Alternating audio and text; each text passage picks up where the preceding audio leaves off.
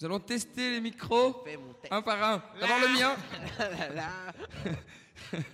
Celui à Joey, c'est bon Ohé, ohé, tous se confiner, tous se confiner. Ohé, ohé, tous se confiner, tous se confiner. Ohé, ohé, au taf, au taf masqué, ohé, ohé. On soigne, on soigne, on soigne au taf masqué. Radio Panique rassure l'auditeur. Après les guerres nucléaires, les guerres des ressources et les zombies, on va s'intéresser ici aux conséquences d'une gigantesque épidémie mortelle et ultra contagieuse sur l'humanité. Radio Pandémique tous ensemble.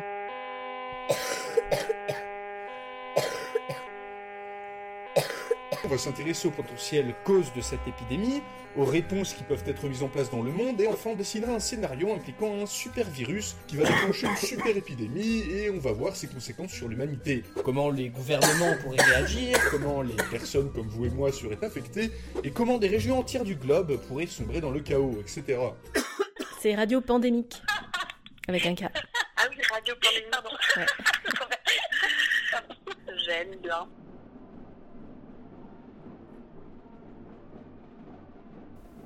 Des masques pour réparer le monde.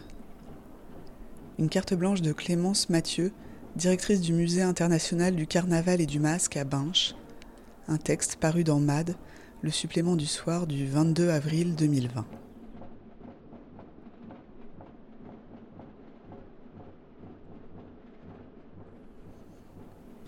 Dans le contexte actuel, plus que jamais, le masque est au centre de toutes les attentions et de tous les discours.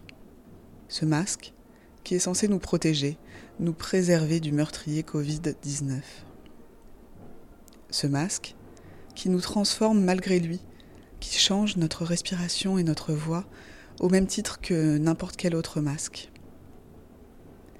Ce masque qui, finalement, fait écho à d'autres masques protecteurs utilisés dans des contextes plus traditionnels, qu'ils soient profanes, masques destinés à protéger le visage au sens strict, tels que les masques d'escrime, les masques de soudure, les masques à gaz, les masques chirurgicaux, qu'ils soient théâtraux ou rituels, incluant entre autres les rites de fertilité, de fécondité, d'initiation, de funérailles, de guérison, de divination et les cérémonies en l'honneur des ancêtres. Le masque transforme, quitte à faire peur. Les personnes âgées isolées dans la chambre de leur maison de retraite ou les personnes hospitalisées n'ont aujourd'hui plus affaire qu'au visage déshumanisé par les masques FFP2. Le masque, qui prend ses racines aux sources de l'humanité et qui est généralement accompagné d'un costume, est un objet ambigu car il questionne notre identité en créant un jeu de dissimulation et de révélation. Sous le couvert du masque, on peut se sentir affranchi de son apparence et laisser éclater son individualité, ou, au contraire, jouer un rôle qui est tout à fait différent de sa propre personnalité.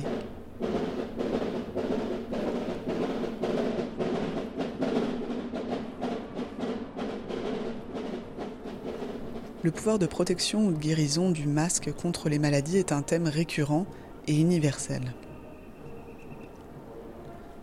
En ce qui concerne l'usage profane du masque comme protection contre la dissémination d'une maladie, l'un des plus connus est certainement le masque du médecin de la peste, conçu par un médecin français du XVIIe siècle, Charles Delorme, qui l'imagina dans le but de se protéger des risques de contagion lors des épidémies, notamment de peste, fréquentes à l'époque. Le masque était rempli d'herbes médicinales au pouvoir pharmacologique, afin de se protéger du souffle des patients contaminés. Il agissait ainsi à la manière d'un filtre.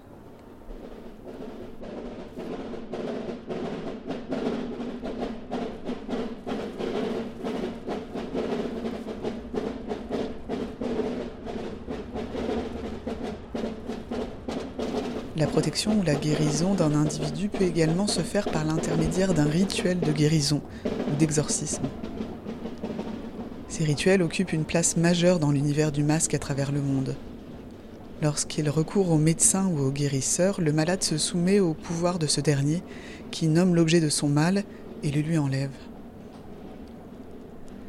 On remarque un pouvoir objectif en lien avec la médecine quand la guérison se fait avec des médicaments, et un pouvoir subjectif en rapport avec le rituel sacré quand, par l'intermédiaire du masque, il y a implication d'un esprit ou intervention d'une force surnaturelle destinée à exorciser la souffrance. L'ancienneté des rituels de guérison et la persistance dans le monde actuel prouvent le lien fort de l'homme au sacré. L'un de ces rituels peut encore se voir aujourd'hui en Chine du Sud-Est, dans la province de Jiangxi. Il s'agit d'un rituel d'exorcisme nuo qui remonte probablement à l'Antiquité et consiste en une série de danses masquées dirigées par un prêtre bouddhiste ou taoïste. Il sert à éloigner les démons, les maladies, les malheurs et demander aux divinités leur protection. Le masque est duel. Il constitue tant un puissant marqueur de notre identité qu'un lien entre nos cultures. Il tisse un fil avec l'inconscient collectif qui façonne notre humanité et continue de la marquer aujourd'hui à travers l'épidémie qui fait rage. Et à ce titre, il continue d'agir à la fois comme élément étrange, qui transforme, qui effraie, mais aussi comme élément protecteur, réparateur. Le masque est, depuis tout temps, et d'autant plus dans le contexte actuel, porteur de nos espoirs et de nos prières de guérison.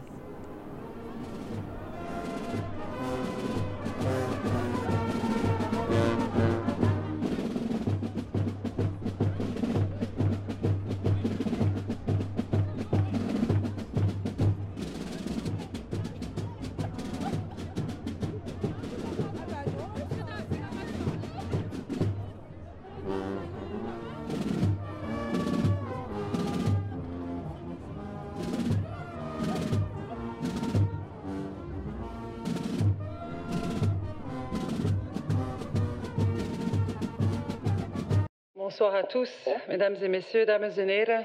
Le 15 avril, nous avions annoncé qu'un Conseil national de sécurité aurait lieu pour se mettre d'accord sur les modalités du déconfinement. Porter des masques en tissu, des masques de confort, eh bien, ces masques joueront un rôle clé dans la stratégie de déconfinement. Nous savons qu'ils peuvent offrir une protection supplémentaire et qu'ils peuvent réduire le risque de contagion, même si en soi, les masques ne suffisent pas. Le port d'une protection qui couvre donc à la fois la bouche et le nez sera d'ailleurs obligatoire dans les transports en commun à partir du 4 mai pour les voyageurs à partir de 12 ans.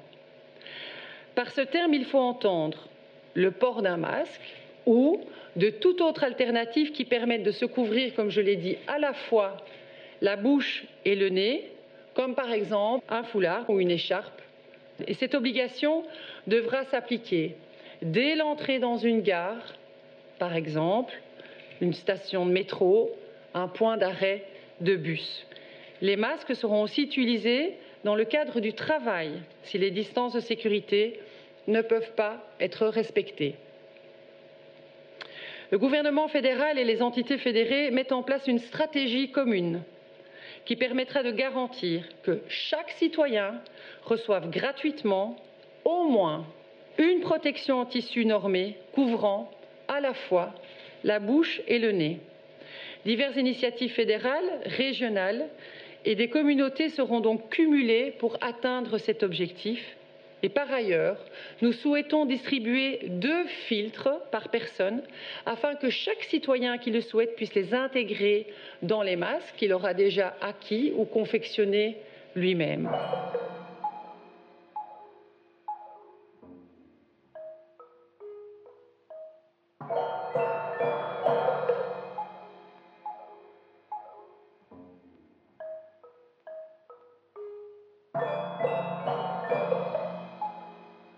Annabelle Lox, je suis franco-américaine. J'ai fait mes études à Paris et j'ai fait des études euh, de stylisme et puis j'ai découvert le métier de costumier vers lequel je me suis dirigée. Donc moi, ça fait euh, peut-être une dizaine d'années maintenant que je travaille essentiellement avec des metteurs en scène et des chorégraphes contemporains. Mon projet, c'est de créer des solutions concrètes pour des professionnels qui ont perdu tout espoir d'être employés avant l'hiver prochain. Les costumières, même si euh, le, les créations artistiques reprennent en septembre, ça arrivent toujours après quelques mois de travail, de répétition, de recherche, etc. Donc même si les créations reprennent en septembre, nous, à mon avis, avant novembre ou décembre, on n'a pas de contrat. Pourtant, on a un savoir-faire qui est utile en ce moment pour répondre à, euh, aux besoins de masques. Donc, ma première évidence, c'était il faut créer de l'activité pour les costumières. Cette activité doit être rémunérée. J'ai commencé toute seule et au bout de deux semaines, les commandes euh, continuaient d'arriver, de s'accumuler. C'était difficile. J'ai proposé à une deuxième personne de m'aider. Après deux semaines à deux, on a dû faire appel à une troisième personne. Et avec cette troisième personne, euh, je me rendais compte que moi, en journée, je faisais de la couture, mais je faisais de la couture avec mon téléphone euh, coincé entre le cou et l'épaule, et que pendant que je piquais sur ma machine à coudre, j'avais des coups de fil toute la journée et des SMS auxquels répondre de gens désespérés pour trouver des masques. Et je me suis rendu compte très vite qu'il fallait trouver une personne pour gérer les commandes. Euh, une des personnes qui ont acheté des masques à ce moment-là m'a vu une fin de semaine sur les rotules et m'a dit passe à la maison, viens chez nous ce week-end, on va t'aider. Et, et c'est très beau parce qu'en fait, tout s'est construit comme ça sur des rencontres et des synergies. C'est-à-dire que quand je me suis pointée, moi, euh, le jour suivant euh, chez cette personne, son fils a ouvert son laptop et il avait déjà créé des tableaux Excel, c'est son domaine de compétence. Henri nous transmet une fiche euh, et on sait à qui on livre, combien de masques, etc. Puis, il a été question d'organiser la collecte et alors, euh, j'ai deux personnes qui avaient été mises au chômage technique, euh, dont une artiste qui partage l'atelier avec moi, qui se sont proposées. Donc, on a créé une adresse mail et on a commencé à mettre des affichettes euh, dans les rues pour la collecte. Au départ, on a voulu proposer un prix pour chaque pantalon récolté, puisque mon concept, c'était qu'à tout prix, tout le monde puisse être payé pour son effort les personnes qui nous ont amené des pantalons ont toutes refusé. Et euh, on a reçu beaucoup de pantalons. Puis, on s'est rendu compte qu'il y avait encore trop de commandes pour qu'on puisse répondre euh, vite et la liste d'attente euh, s'allongeait et les délais de livraison se prolongeaient. Et donc, pour répondre plus vite, on a pris une troisième costumière et à chaque fois, euh, pour moi, c'est un bonheur de voir que on peut venir en aide à une personne supplémentaire euh, qui va travailler et, gagner de l'argent. Euh, moi, pour euh, info, au début du confinement, j'avais eu un accident en février. J'avais pas eu mes indemnités de la mutuelle et je n'avais pas reçu encore mon chômage du mois de mars. Donc mon frigo était vide. Hein. Pour vraiment, je pouvais même plus faire de courses je pense souvent que si je suis dans une situation, je suis sûrement pas la seule et que, et que si je trouve une solution pour moi, ça peut être une solution pour d'autres. Puis, on était tellement débordés qu'on a fait appel à une euh, comédienne qui cuisine très bien et à qui on achète nos lunchs. Puis, on a fait un poste pour chercher un nouvel espace pour pouvoir grandir encore parce qu'on s'est très vite rendu compte qu'on pourrait fonctionner avec une deuxième équipe de trois costumières et pour ça, j'ai cherché un lieu. C'est là que les théâtres euh, sont rentrés dans le jeu et m'ont proposé leurs espaces. On a choisi la Balsamine pour des questions pratiques, mais euh, les autres théâtres de Bruxelles nous aident à leur manière, près de matériel, dons de tissus, euh, etc. Et puis, j'ai proposé, et tout le monde est d'accord, qu'on prenne euh, deux cours de yoga en début de journée par semaine avec une chorégraphe et prof de yoga qui n'a plus de boulot non plus et qui viendra à la balsamine euh, nous aider. Parce que en fait euh, bah si tu veux on a envie de pas trop se faire chier non plus et que ça va nous faire du bien. Parce que travailler à la chaîne derrière des machines à coudre 7 heures par jour ben le corps empathie en fait tu vois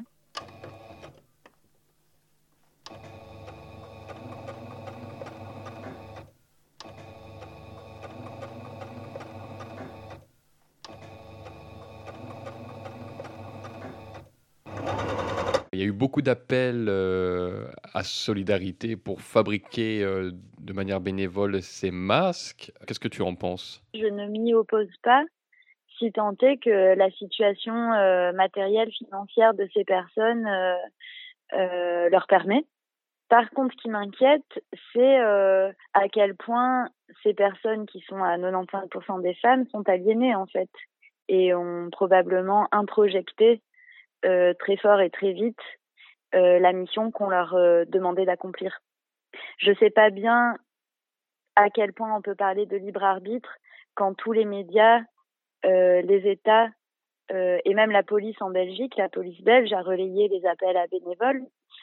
Et donc, je trouve qu'il y a hum, un déploiement viril et de force dans cet appel qui peut en impressionner certaines qui n'ont pas euh, peut-être la liberté de penser ou euh, euh, de recul sur la situation. Est-ce que c'est qu'être une femme et est-ce que parce qu'on est une femme, on doit euh, à ce point s'occuper du bien-être des autres et tout ça? Je pense que la majorité des hommes ne possèdent pas une machine à coudre. Beaucoup de femmes, en revanche, s'amusent à faire de la couture comme un hobby. Donc, plus de femmes possèdent des machines à coudre mais euh, pour faire ces masques, il y a très peu de savoir-faire euh, qui est mis en œuvre. Tu mets un mec derrière une machine à coudre, en une heure, il sait coudre. Alors, euh, il sait pas coudre des choses complexes, évidemment, mais les masques qui ont été validés par les États comme étant ceux qu'il faut fabriquer, n'importe qui qui a deux neurones apprend en une heure à fabriquer ça. Et pourtant, c'est pas pour leur ergonomie ou leur confort que ce que ces modèles-là ont été choisis, c'est pour la facilité et l'accessibilité du plus grand nombre. Il y a possibilité de recevoir des kits pour fabriquer soi-même des masques? J'ai contacté énormément de personnes de mon réseau de costumiers et je les ai interrogées pour celles qui avaient appelé le numéro euh, officiel, le call center, qui était diffusé pour cet appel. En fait, elles étaient dirigées vers un call center et euh, grand nombre d'entre elles, ce qu'elles m'ont rapporté, c'est que à partir du moment où on avait une personne au téléphone, on faisait, on vous faisait dire oui à tout, c'est-à-dire euh, bonjour, est-ce que vous voulez faire des masques bénévolement? Oui. Avez-vous une machine à coudre? Oui. Savez-vous coudre? Oui. Et alors, on vous embarque comme ça et c'était comme un engrenage. Et la plupart des filles qui m'ont donné leur témoignage disaient, c'est comme si à aucun moment on pouvait faire marche arrière. Euh, à aucun moment on leur a dit, vous pouvez vous désister, vous pouvez, si vous n'y arrivez pas, si euh, vous ne voulez plus, vous pouvez quitter le projet. On leur a dit, ok, merci, on va vous livrer des kits.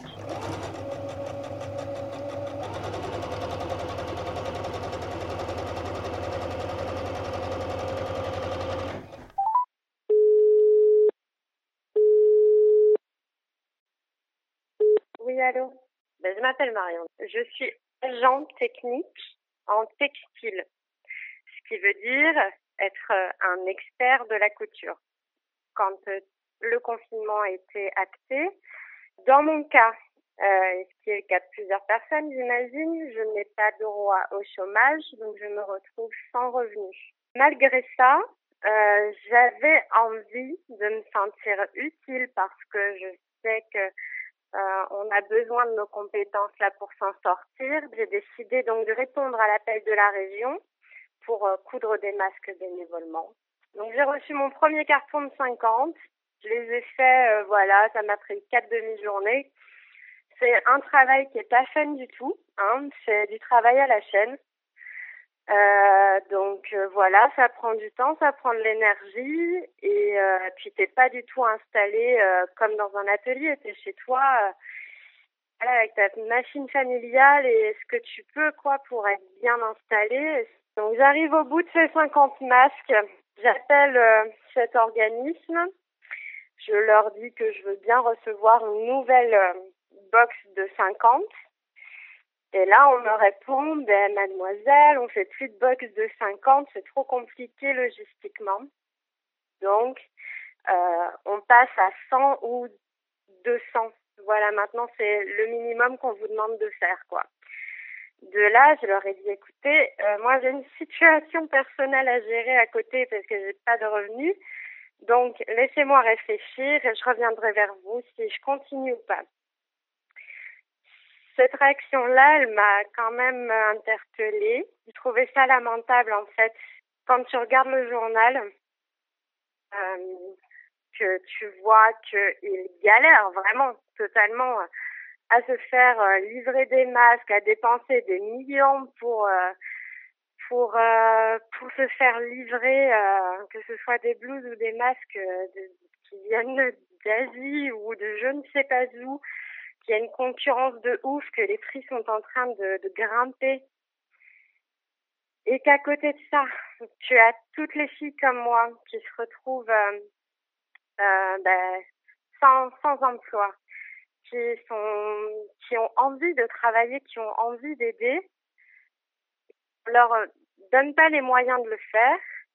J'ai eu l'idée d'écrire au ministre Philippe de Becker, qui s'occupe donc euh, de tout ce genre de trucs là, les achats euh, et tout ça. J'ai une réponse de lui qui, est très courte, très brève. Il m'a dit merci vous pouvez euh, donc contacter telle personne. Il a renvoyé la patate chaude à quelqu'un qui ne m'a jamais répondu. Et c'est à ce moment-là que j'ai décidé d'arrêter, de tout arrêter carrément, de parler de mon métier au passé carrément, et de me dire que là aujourd'hui, si je veux m'en sortir, il faut que je trouve une alternative, c'est-à-dire euh, me reconvertir professionnellement, en fait. Après avoir fait donc ma démarche comme, euh, c'est-à-dire m'inscrire à des, euh, paniers solidaires, gratter les assistances à la bloc pour pouvoir avoir une aide financière, parce que c'est la merde. ben, j'ai eu un regain d'énergie et j'ai réécrit à ce ministre, hein, euh, voilà, qui ne m'a jamais répondu en lui disant qu'on était, ben, c'était un mois après, jour pour jour quasiment, en leur disant cette fois-ci que la fatigue générale commençait à vraiment se faire sentir et qu'on avait besoin d'aide là. C'est un appel de détresse carrément presque. Et là, zéro réponse quoi. Donc ça m'a conforté dans mon idée de de ne plus euh, rien faire, c'est triste. Hein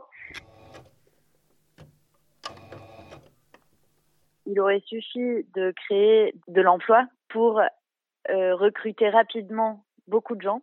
Dès le départ, moi, j'ai été complètement abasourdie. Je me disais, mais il suffit d'appeler Actiris et de prendre dans leur base de données toutes les personnes qui ont dans leurs compétences la couture et les pouvoirs publics auraient pu installer des, espaces comme nous on le fait dans, un théâtre, réquisitionner des espaces qui en ce moment sont vides à cause du confinement, les équiper en machines parce que des machines ça se loue, ça, ça, s'achète, euh, ça se trouve.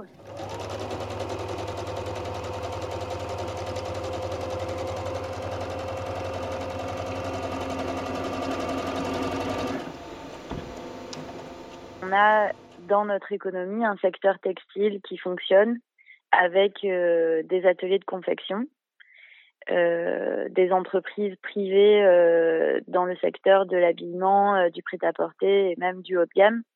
À ma connaissance, ils n'ont pas été réquisitionnés par l'État pour produire en grand nombre.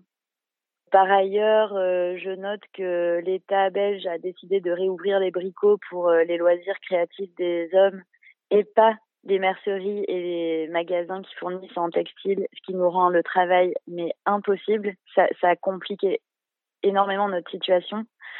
Moi, j'ai l'impression d'être Coco Chanel pendant la Deuxième Guerre mondiale, si tu veux, pour trouver des tissus et organiser la logistique, euh, le transport des textiles, euh, les quantités qu'il faut trouver à gauche, à droite pour arriver à quelque chose qui tienne, etc. Donc, c'est comme ça que très vite, on a dû euh, organiser la collecte et penser au recyclage. Et puis finalement, euh, Bruxelles, euh, en tant que région, fait encore un appel à bénévoles. Euh, le MAD, qui est l'institut étatique qui est censé aider les acteurs du secteur textile, s'est fait le relais de l'État dans la mise en place d'ateliers de bénévoles Le MAD euh, octroie des bourses, par exemple, euh, bourses de, au prototypage ou euh, soutient les créateurs, les designers, les stylistes dans leur entreprise, dans, dans les domaines du textile. Et donc, jusqu'à maintenant, pour moi, le MAD était un organe de d'aide et de protection de, des, des acteurs du, du secteur textile. En revanche, aujourd'hui, le MAD se fait complice pour moi de l'État quand le MAD a publié un appel à bénévoles, il fallait lire l'appel à bénévoles, c'était édifiant, c'est-à-dire euh, euh, on arrive de telle heure à telle heure et on part de telle heure à telle heure, on ne peut pas quitter l'établissement entre les deux. Euh, on a l'impression que c'est traduit du chinois et que ça vient d'un centre de travail forcé. Je, t'assure, c'est hyper flippant. Et donc en ce moment, le MAD a monté une petite fabrique de travail à la chaîne pour fournir en blouse euh, un des hôpitaux de Bruxelles. Et en fait, ce qui est vraiment intéressant, c'est de voir qu'on parle ici non pas d'un hobby épanouissant où euh, on s'amuse, on parle de travail à la chaîne, on parle de travail d'ouvrier, d'ouvrière. Moi, je n'ai jamais travaillé à la chaîne de ma vie et j'ai dû comprendre et expérimenter. Et en ça, ça me choque encore plus quand on demande à des gens de faire bénévolement un travail qui est si euh, si difficile en fait. Parce que répéter toute la journée les mêmes gestes ça rend fou. Nous à la fin euh, je pars en live parce que parce que ça rend dingue. Si on demandait à des mecs lambda d'aller s'engager dans des usines sidérurgiques bénévolement euh, ça ferait beaucoup plus scandale. C'est pas parce que c'est de la couture que on s'amuse. En fait, c'est un travail difficile, pénible, tout autant que si euh, des hommes allaient à l'usine euh, planter des clous ou je sais pas quoi faire à la chaîne. Euh, c'est difficile physiquement aussi, tu vois. C'est éprouvant, voilà.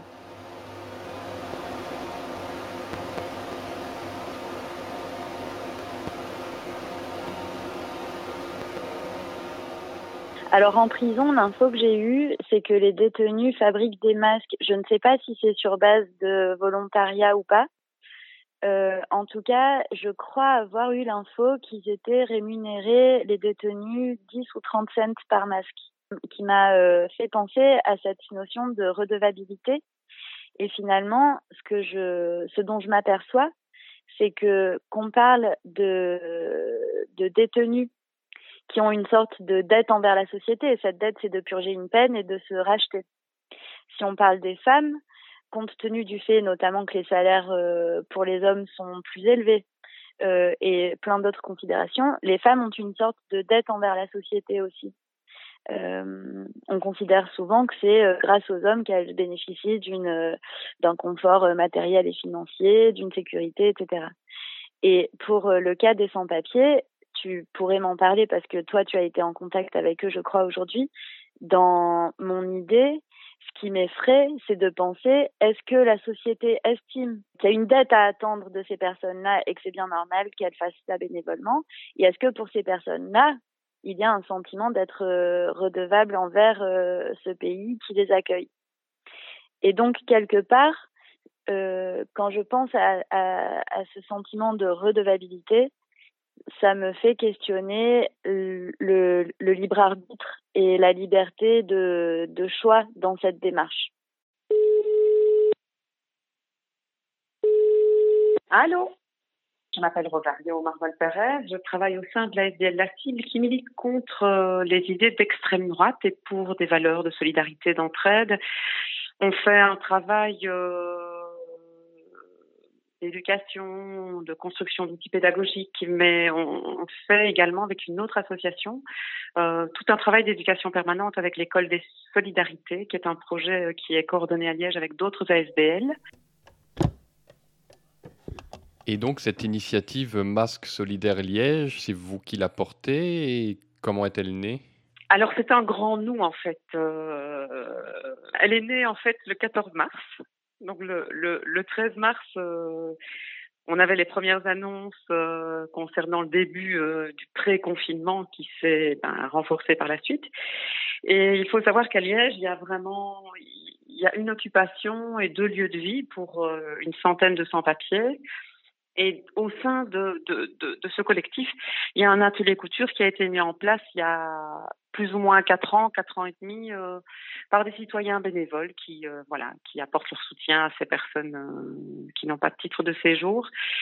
On s'est tout de suite dit, et, et, les mamans sans papier, les femmes et les mamans sans papier couturières étaient initiatrices, qu'il fallait peut-être, voilà, protéger la population. Et donc, euh, bah, le 14, on commençait à chercher des articles et essayer un peu de s'informer sur comment faire un masque, quels étaient les bons masques, puisque le SPF Santé publique n'avait pas encore donné de consignes. Et on a commencé à coudre, en fait, enfin pas moi, elles ont commencé à coudre euh, le, dimanche. Et euh, pour le lundi matin, on avait euh, plus ou moins 80 masques qui étaient prêts pour distribuer ben, dans notre entourage aux travailleurs des associations avec lesquelles on, on, bosse habituellement. Alors à la base, c'est un groupe de six, euh, de six femmes avec Marie-Paul qui coordonne vraiment euh, tout l'aspect confection. Et bien évidemment, euh, les demandes étant de plus en plus conséquentes, euh, ce groupe s'est fortement agrandi et donc on a été rejoint par d'autres couturières sans papier et d'autres couturières avec papier. Nous ne faisons pas de distinction, mais on est aujourd'hui plus ou moins euh, dans toute cette dynamique euh, puisqu'on s'est associé aussi avec euh, Arsenic 2, le PAC de la province de Liège, une autre ASBL La Bobine. On est plus ou moins ben, quarantaine de personnes autour de ces masques solidaires, euh, qui met son vélo à disposition, qui met euh, ses ciseaux pour couper les tissus, euh, voilà, et qui et qui coud avec sa machine voilà. Donc il y a une très très belle équipe qui est en train de grandir autour de ce projet.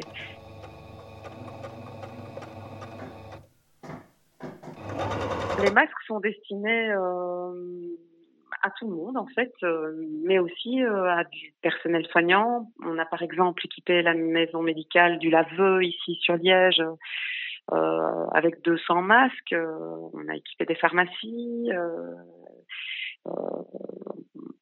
dans tout le réseau solidariste notamment, on a équipé, enfin en tout cas sur la région de Liège, on a équipé des infirmières, notamment une, je me souviens d'une fille, euh, la fille d'une infirmière qui m'appelle euh, un vendredi qui me dit moi je stresse vraiment pour ma maman, hein. elle travaille dans un hôpital dont je ne citerai pas le nom, elle doit tester tous les membres du personnel euh, pour voir s'ils ne sont pas positifs au Covid-19 et elle n'a pas de protection. Et donc évidemment il y a une liste d'attente ben, on a dégagé deux masques pour que sa maman soit protégée le jour où elle devait bah, tester le personnel. Bref, des médecins, euh, des ostéopathes, des kinés, euh, des, des travailleuses en titre service, euh, des, des, caissières, des caissiers. Euh, voilà, on a, on a vraiment répondu à toutes les demandes de ces travailleurs de première ligne et à des familles qui, qui effectivement cherchaient à se protéger.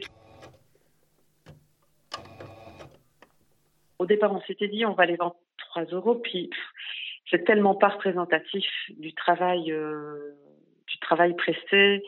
Et puis voilà, les, personnes sans papier n'ont pas le droit de travailler. C'est une des injustices extrêmement violentes. Euh, elles n'ont, elles n'ont quasiment pas de droit. Hein. On en a discuté. On s'est dit bon bah, on ne fait pas payer. Si des personnes veulent verser des sous, elles peuvent verser, mais on veut aussi que les personnes qui n'ont pas les moyens de se payer un masque puissent être protégées. Et c'est vraiment euh, des valeurs qu'elles portent en elles très très fort parce que après des parcours migratoires difficiles, euh, quand la Belgique leur a refusé un, titre de séjour et le droit à l'asile, euh, elles sont quand même restées ici parce que c'est impossible de retourner dans leur pays. Euh, elles ont réussi, elles ont réussi à tenir debout en dehors de leur force évidemment qui est impressionnante. Hein. Leur plus grand rêve, en fait, c'est d'apporter tout leur potentiel à la Belgique. Et certaines, et beaucoup d'entre elles, euh, disent voilà, moi, ce que je veux, si un jour j'ai mes papiers, c'est prendre soin des personnes en difficulté. Euh. Donc, c'est vraiment de la solidarité, de la bienveillance, de l'empathie totale. Est-ce qu'il y a une, euh, volonté aussi à travers, cette initiative de, bah, clairement réclamer euh, une régularisation pour ces, pour, pour ces femmes, en tout cas la prise en considération de, de ce qu'elles font actuellement? Moi, c'est un peu comme une lasagne. Hein. Il y a des couches. Hein. Et elles agissent pour protéger la population, mais elles nous protègent et c'est à nous de les protéger aussi ensuite. Hein.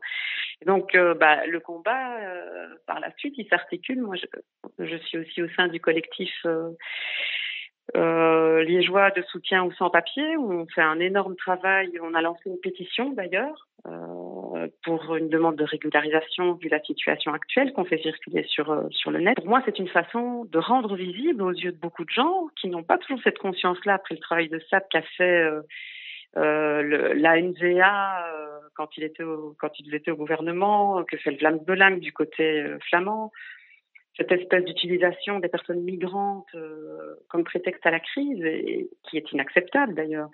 Ces personnes-là sont des potentiels. Régulariser ces personnes, c'est c'est même enrichir la Belgique, non seulement de leurs compétences, mais aussi à un moment donné de leur travail et de leur participation à la vie économique. Donc c'est un non-sens de les laisser dans l'ombre.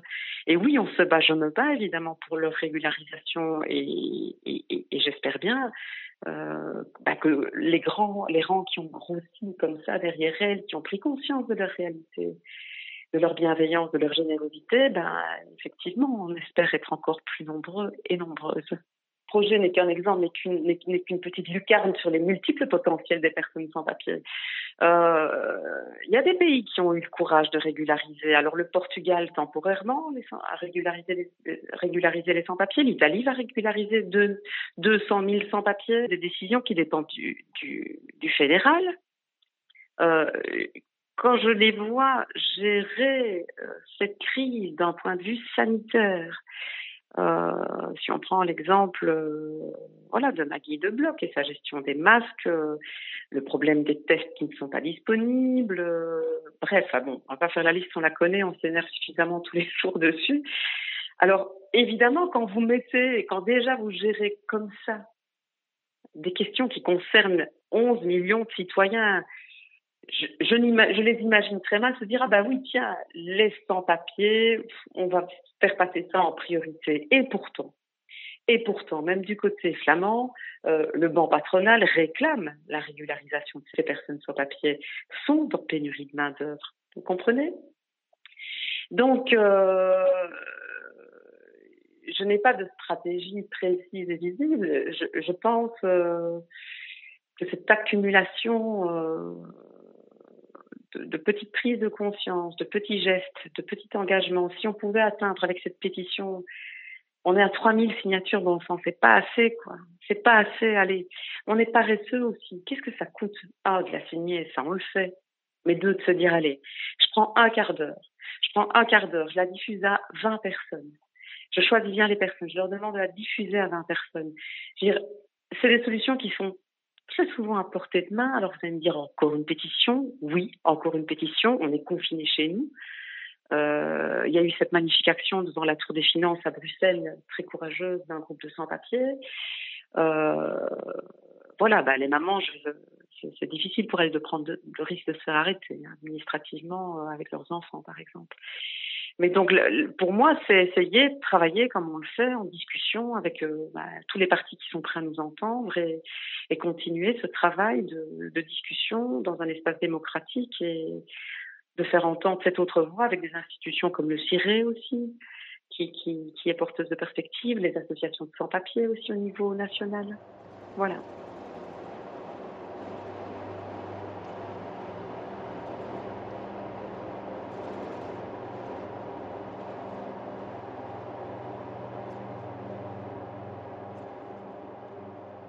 On est en lien avec un, un squat euh, à Molenbeek qui est soutenu par euh, la commune, etc., qui s'appelle euh, la Casa Sin Papel. Et on leur a offert des masques chaque semaine. On, en plus de la production qu'on fait pour nos commandes, chaque jour, on rajoute des masques qu'on fait pour les donner en fin de semaine. Et ce qui est absolument invraisemblable, c'est que on ne pensait pas du tout que ce serait un échange. Nous, on était dans vraiment euh, le désir de leur donner ces masques et basta. Et il se trouve qu'en fait, quand euh, Bruno, qui est la personne qui est en lien avec eux, est allé amener les masques, on, lui a demandé Et vous, ça va? Est-ce que vous avez besoin de rien? Vous avez tout ce qu'il faut? Bruno a dit Bah, on est en rade avec les textiles, euh, c'est la merde et tout ça.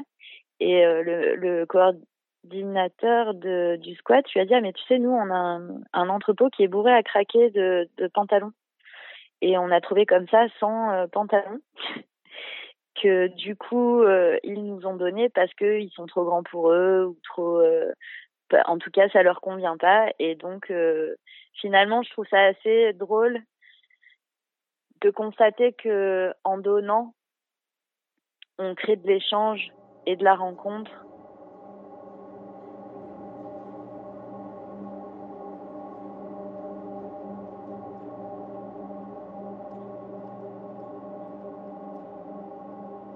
la démarche Les Masques de Bruxelles que j'ai initiée en soutien aux professionnels euh, du secteur culturel, euh, et scénographes, parce que certaines scénographes m'écoutent.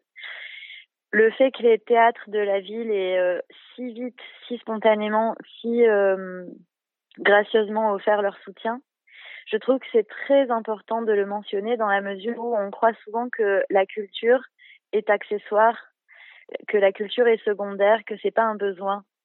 Or ici, en fait, c'est justement euh, des acteurs du monde culturel qui euh, se sont mobilisés sans réfléchir euh, pour nous aider dans cette euh, entreprise et sachant tout à fait que ces masques sont vendus.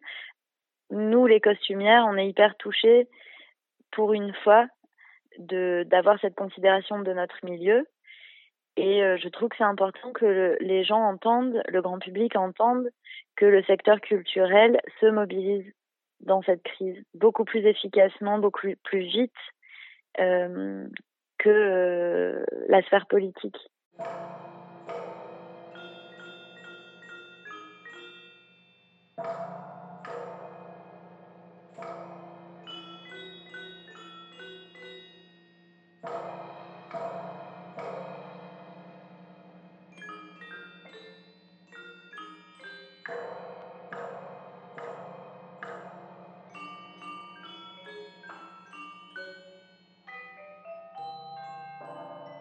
Après euh, notre euh, coup de fil euh, la semaine dernière, j'ai commencé à avoir beaucoup de personnes qui m'ont contacté de Belgique et, de France.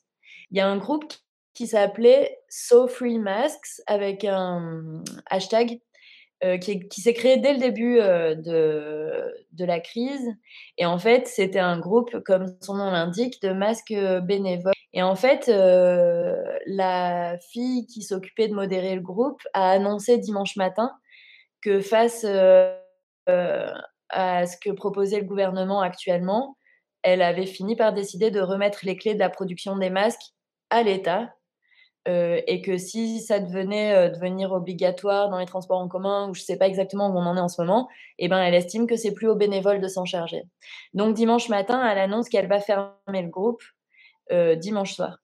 Donc elle ferme le groupe dimanche soir et je la contacte et elle me répond lundi matin. Lundi matin, elle m'explique qu'elle n'a pas dormi de la nuit, qu'elle est lessivée et donc je pense que la meuf est en burn-out. Il se trouve qu'elle s'est faite euh, insulter toute la nuit parce qu'en fait, euh, les personnes qui ont suivi son travail sont furieuses qu'elle décide enfin maintenant d'arrêter la gratuité. Et il y a une fille qui m'a contactée il y a peut-être trois soirs euh, à Paris. C'est Jackie. Elle a créé un groupe qui s'appelle Ballet Masque France.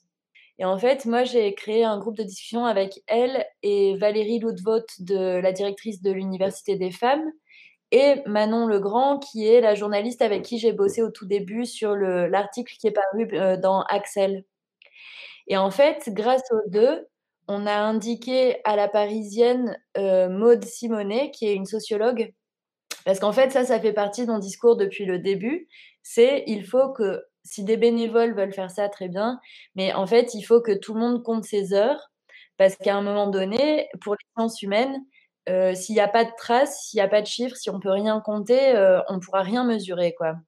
Le lendemain, Jackie nous répond que Maude est partante pour faire une étude euh, et qu'elle va euh, nous aider en, créant un questionnaire pour faire un sondage euh, des statistiques et tout ça.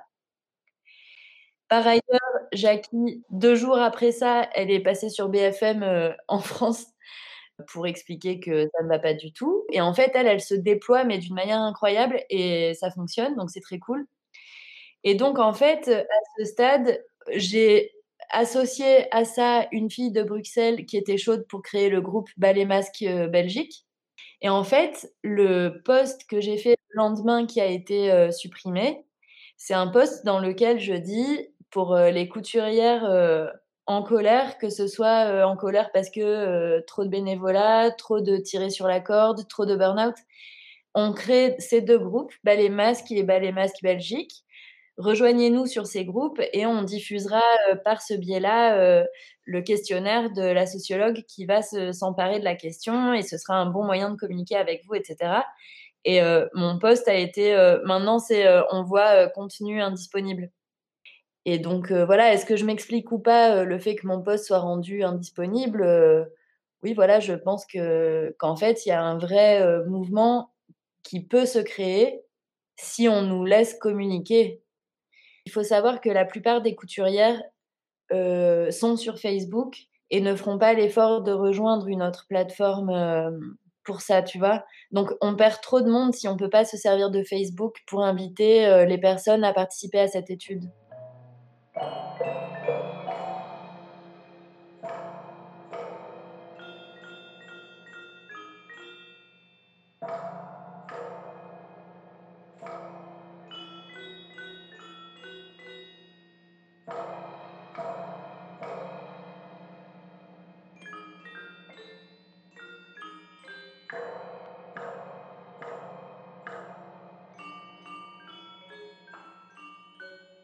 Ce que ça crée pour l'imaginaire collectif, c'est l'idée que le travail euh, a de moins en moins de valeur. Ce que je constate, c'est une dégradation des acquis sociaux.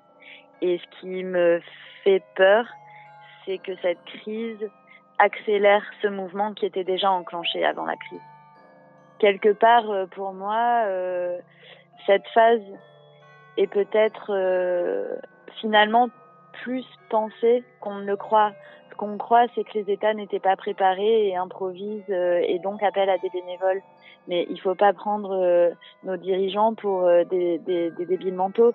je pense que tous savaient qu'on aurait pu faire travailler les gens avec des contrats dans des conditions décentes.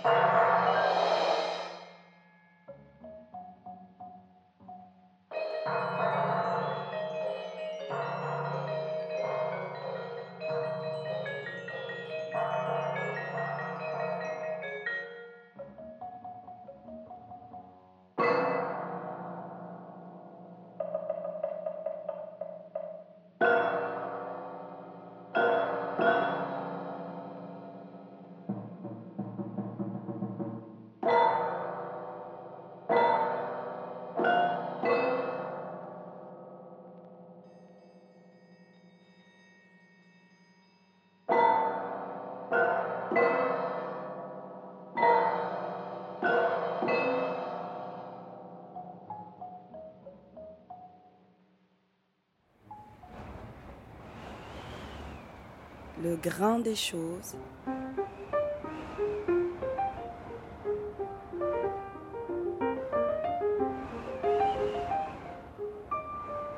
La revue sonore.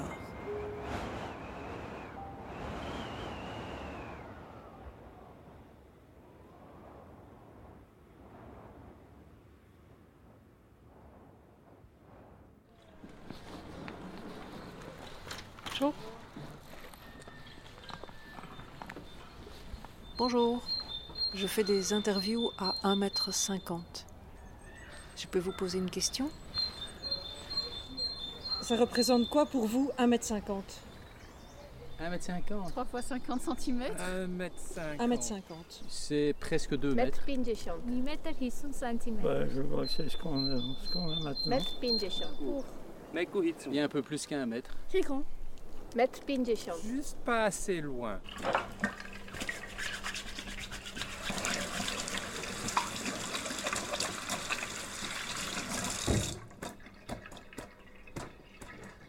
C'est un peu plus petit que ma taille. La taille d'une petite personne. C'est l'équivalent de ta taille si jamais tu la tu te mets à plat par terre. Sinon, c'est 20 cm de moins, 25 cm de moins que moi. Bah, moi, j'ai j'avais dit- j'ai envie de dire c'est grand comme la longueur de mes bras au moins. Enfin, tu vois, l'écart, euh, enfin voilà, au moins. C'est peut-être un peu moins parce que je suis. On dit que c'est- si tu prends Da Vinci, ça doit être proportionnel à ta hauteur et je fais 1m70 donc ça serait donc c'est plus ou moins ça quoi. 3 fois 50 cm Juste pas assez loin. 1m50 1m50. C'est une mesure euh, qui est intéressante dans le bâtiment. Quoi.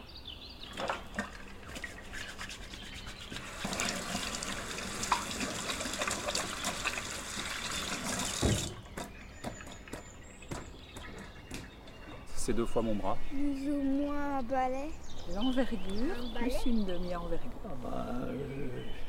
au moins les deux bras. hein. C'est quand même grand, 1m50. Et donc c'est pas compliqué. Hein, euh, Enfin, à la louche, hein, c'est-à-dire que si je sais que moi je tends le bras et que la personne d'à côté, si elle- on imagine qu'elle tend le bras. survie C'est à peu près ça. C'est pas tout près en tout cas. Pour moi, 1m50, c'est beaucoup plus grand que la cour de récré. Et, et, et je trouve vraiment euh, que c'est grand, quoi. Et c'est la première fois que je marche aussi loin.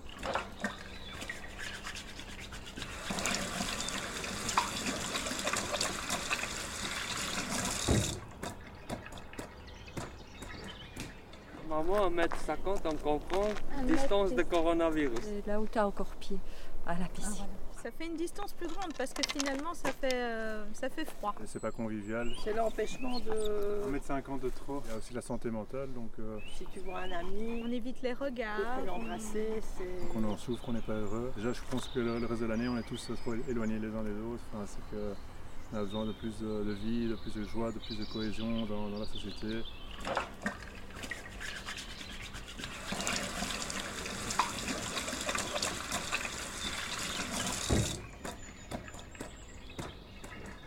Un mètre 50. 3 fois 50 cm 1m50. 1m50.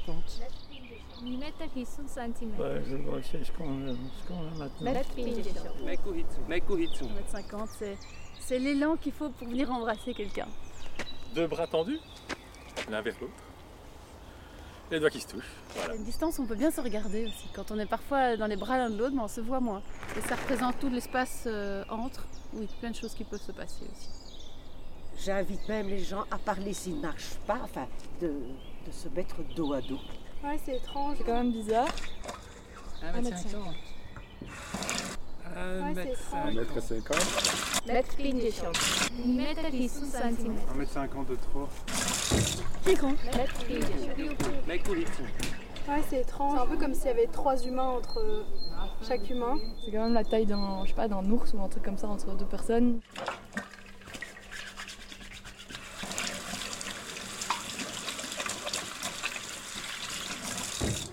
Merci. Bonne balade. Merci. Merci. Ciao, bonne Ciao. journée.